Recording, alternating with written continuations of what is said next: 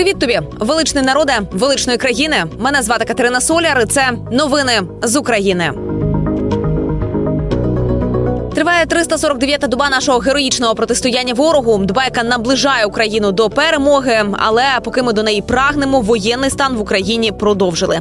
А разом із ним і загальну мобілізацію ще на наступні 90 днів. Попередня дія воєнного стану мала би закінчитись 19 лютого цього року.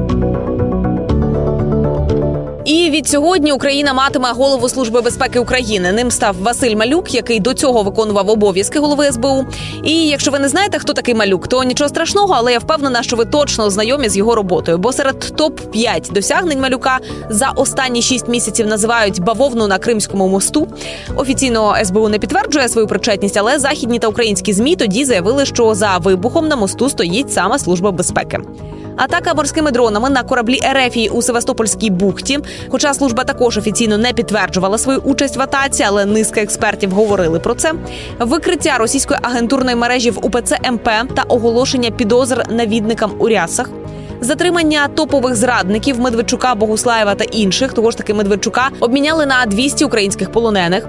І очищення очищення служби малюк особисто затримував екс-начальника Кримського СБУ Кулініча, агента ФСБ та інших зрадників.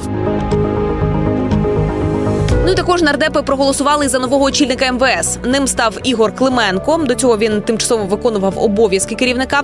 Саме міністерство за останні кілька тижнів повністю переглянуло систему безпеки після авіакатастрофи в броварах, коли загинуло керівництво міністерства. Наразі гелікоптери того класу, який впав у броварах, усі базуються на аеродромах. Їх перевіряють. До розслідування долучилася компанія виробник Airbus, і цей процес триватиме місяць-два. Наразі керівникам МВС заборонено переміщатися гелікоптерами лише автомобілями поки остаточно не встановлять причини авіакатастрофи.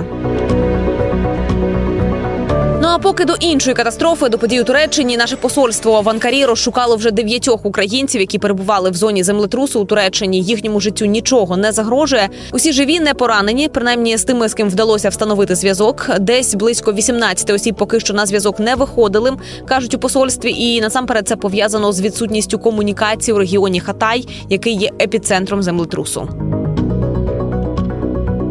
І з огляду на те, як прості росіяни відреагували на події у Туреччині, їм подобається спостерігати за людськими стражданнями. Вони відразу вигадують це вам за щось. Ну і от наступна інформація їх могла би, я думаю, втішити, бо то їм за те, що прийшли непрохано на нашу українську землю. Я про що? Я про рекордні цифри генштабу лише за добу могилізувалося 1030 орків. Беремо до уваги, що на кожного вбитого, 2-3 поранених, отримуємо мінус 3-4 тисячі орків кожної доби. Санітарні втрати у ворога величезні, тобто 30-50% поранених вмирає, не доїхавши до госпіталю. Ті, хто вижив, не більше 10-15% повертаються назад. Це статистика, яку оголошують військові експерти, і з урахуванням цих даних можна дійти висновку, що зсу зменшує армію орків щомісяця на 100 тисяч безповоротних втрат. Ну і до того ж, наші котики знову зірвали їхній штурм під Бахмутом. Росіяни вкотре намагалися атакувати позиції українських прикордонників, але штурм було успішно відбито. Під мінометним обстрілом та з втратами загарбники добігли до приміських споруд. А малі ворожі групи наші захисники ліквідували у ближньому бою. І, врешті-решт, маємо 9 росіян, які вбиті, і 15 поранено. Двох взяли в полон. Один з них вагнерівець, інший мобілізований з Татарстану.